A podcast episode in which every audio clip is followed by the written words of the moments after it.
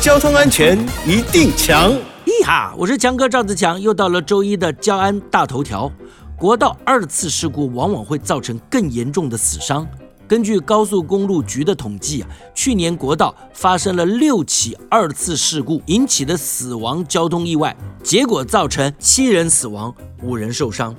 高公局提醒大家，在国道上遭遇了事故，如果是有人员伤亡或车辆无法行驶的情形，驾驶人应该立即开启车辆的危险警示灯，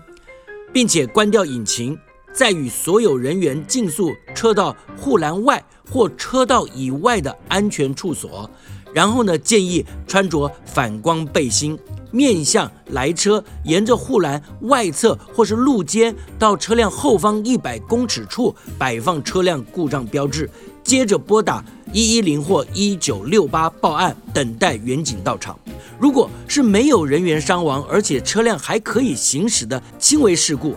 建议驾驶人摆放故障标志以及通报之后呢，在安全无虞的情况下，使用手机拍摄记录现场，再将车辆移到安全的地方，等待员警到场。最后提醒您，为了行车安全，开车上路前请确实保养以及检查车辆哦。以上广告由交通部与公路总局提供。